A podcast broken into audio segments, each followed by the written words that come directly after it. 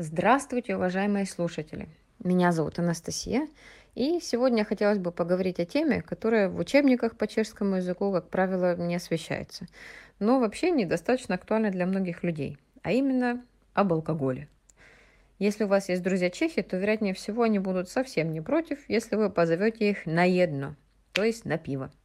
В большинстве случаев, конечно, одним пивом все не заканчивается, но классическое приглашение звучит именно так – в чешских господах и барах пиво подается в стеклянной полулитровой кружке, которая называется кригл.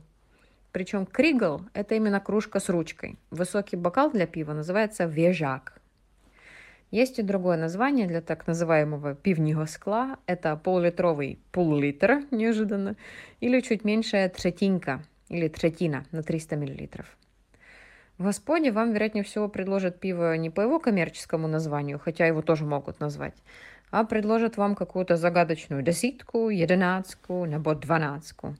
Само пиво различается по исходному содержанию экстракта сусла в напитке. И, соответственно, вот этой доли солода, а не процентному содержанию алкоголя, как многие думают, может это само пиво и называться. То есть, если это 10% пиво, то она будет называться десятка. Если 11%, то единадцатка. 12% пиво называется двенадцатка. Это такой стандартный набор. Есть еще и другие так называемые специалы, такие как 13, 14, 16. Но такое пиво еще надо поискать. Так что можете продегустировать все и определиться, что же вам больше придется по вкусу. В Чехии есть интересная традиция стукнуть бокалом пива по столу перед тем, как сделать глоток. Это делается, когда вам или какому-нибудь другому участнику застолья принесли новое пиво. Потом уже можете спокойно попивать в свое удовольствие без подобных спецэффектов. Честно говоря, затрудняюсь вам сказать, откуда взялась такая традиция. Да и сами чехи, в принципе, путаются в показаниях на этот счет. Вот своими знаниями и догадками, кстати, по поводу возникновения этой традиции, можете с нами поделиться в комментариях к этому подкасту. Если вы не любитель пива и больше склоняетесь к вину, то вам стоит знать, что такое двойка. Значит, это объем стандартного бокала вина, то есть 200 мл. Или, как говорят чехи, 2 деци вина, то есть 2 децилитра. Co si dáte k pití? Что будете пить? Спросит вас официант. Дам си 2 деци белого. Я буду бокал белого вина. Помимо пива и вина существуют и другие, более крепкие напитки или твердый алкоголь.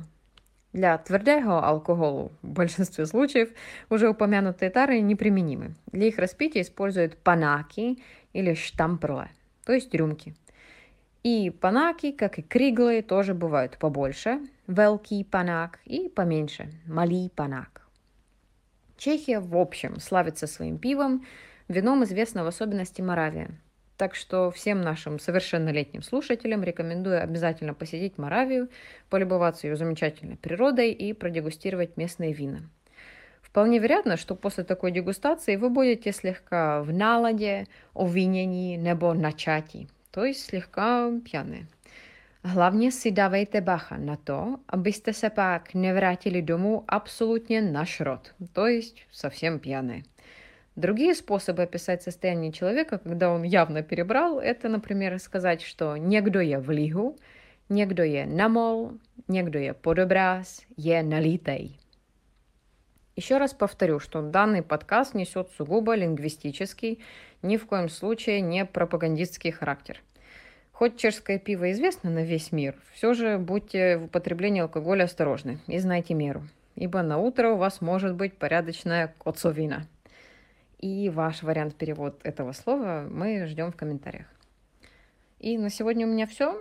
Vám děkuji za pozornost a těším se na slyšenou.